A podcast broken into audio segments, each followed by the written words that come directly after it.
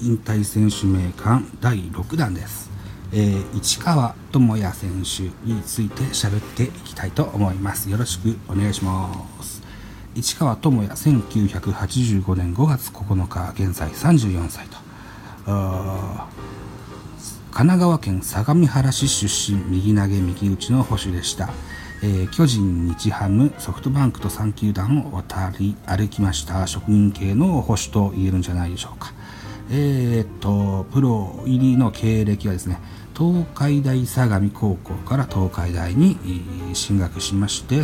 卒業後鷺宮製作所という、えー社会人チームに入ります。2009年ドラフト会議にて読売巨人軍から4位の指名を受けました。スローイングと強肩が売りの即戦力保守としての指名入団でございます。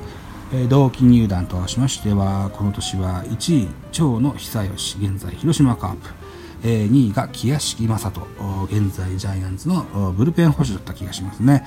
などこの辺が同期入団の選手でした。この年のドラフトでだから保守をね2人獲得したということですね。うん、はい1年目です。えー2010年春季キャンプでは長野などとともにですね主力組でスタートしました。打撃でもおミートもうまくう飛距離も出せる。OK good と、えー長嶋終身名誉監督からねそう評価されました。はい。1年目2軍ながらも打率2割9分7厘ホームラン2本出塁3割7分2厘長打率が5割4分1厘と記録しました、えシーズンのオフにはですね台湾で開催された第17回 IBAF インターコンチネンタルカップに日本代表として選出されて出場しております。えー2011年から13年は打撃不振や怪我で振るいませんでしたね、えー結局巨人では9試合に1軍の出場は9試合でした、ね、ヒットはゼロでした、えー安倍晋之助が全盛期の頃です、えー控えの保守にはね、え2人の和成と言われる鶴岡和成実松和成がえー控える時代ということもありなかなかこう一軍での出場に恵まれることはありませんでした。2014-13年のシーズンオフに金銭トレードで、えー日本ハムに移籍します。2014年8月21日対楽天戦にてね宮川投手からプロ第1号のホームランを放ちます、えーこのシーズンは正捕手の大野翔太に次ぐ、え2番手捕手として定着しまして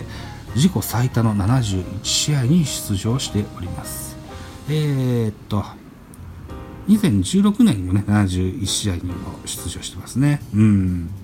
えーこの2014年です。えー成績137打数36安打打率2割6分3厘ホームランが2本打点が9という数字が残ってます。打撃のキャリアハイはこの数字が一番いいんじゃなかろうかと思いますね、うん、2015年持病のヘルニアの手術を決断しまして一軍の出場が6月の後半にずれ込んでしまいました。えー当時保守として役割に苦しんでいた近藤健介に代わり保守として前年に次ぎ第2保守として収まります。この年クライマックスシリーズにて大谷翔平選手が日本人最速の165キロ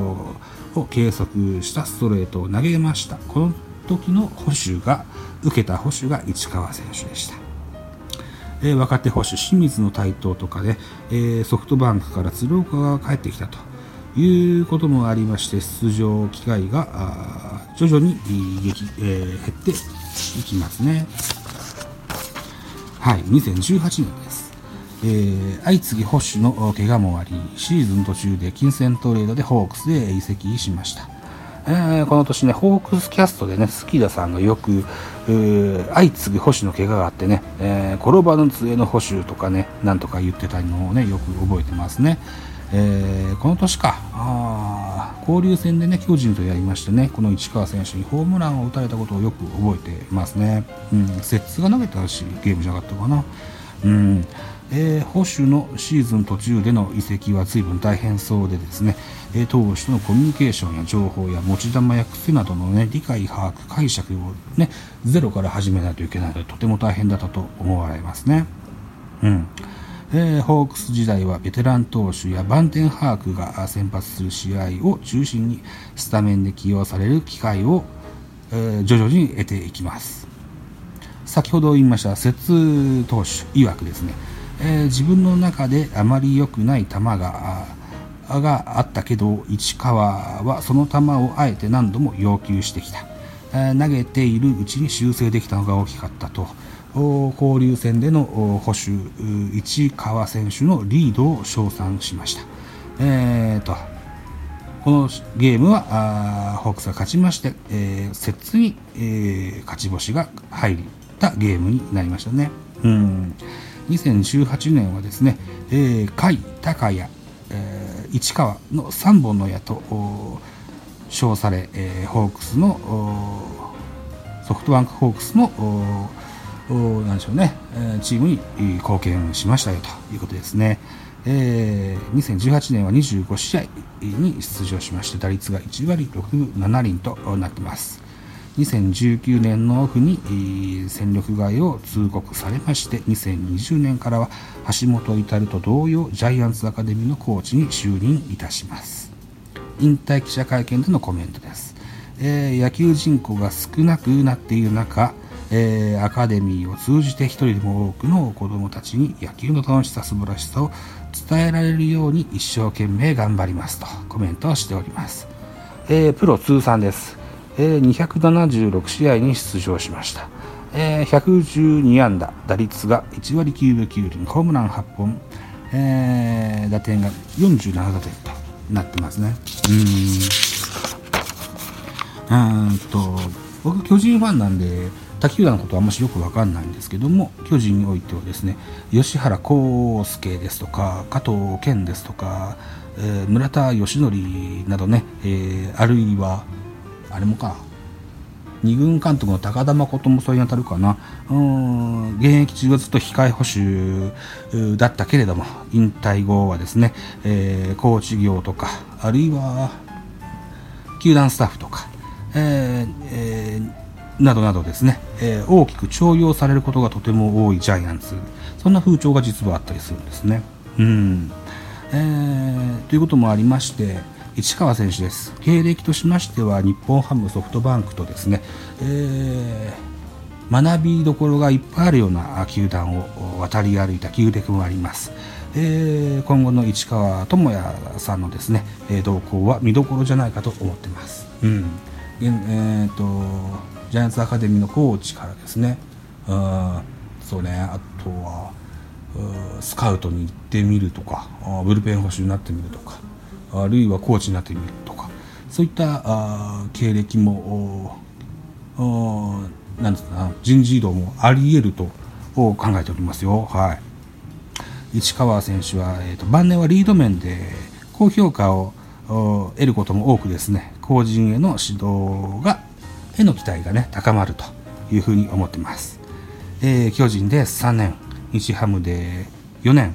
バンクで2年通算9年 NPB に所属しました、うん、正直こんなにね長く現役が続く選手とは思わなかった、個人的には思ってなかったんですけどね。うん、うん、なかなか9年もできませんよプロでね。うんはい。ということでございますわ。はい、という、えー、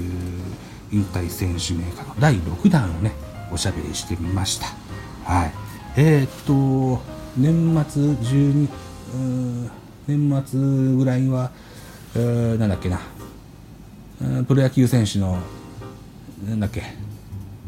引退勧告宣告？あの東山紀之がナレーションするあの番組がありますね。あれをうっかり見逃してしまいました。はい。確か森福とか橋本とか出てたような気がしますわ。あご覧になられた方もいっぱい多くいらっしゃると思います。えー、先ほど喋りました橋本至それから市川智也、えー、共にジャイアンツアカデミーのコーチに就任しますあとね藤村大輔だとか堂上直道のお兄ちゃんの堂上えー、ドニキですわね。ドニキ。この辺りもジャイアンツアカデミーのコーチしてますよ、うん、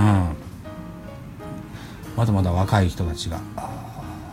そういったコーチ経験を経てですね、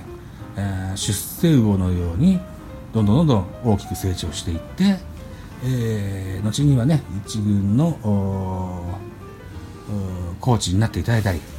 えー、スカウトで、えー、貢献していただいたりとスコアラーになっていただいたりというような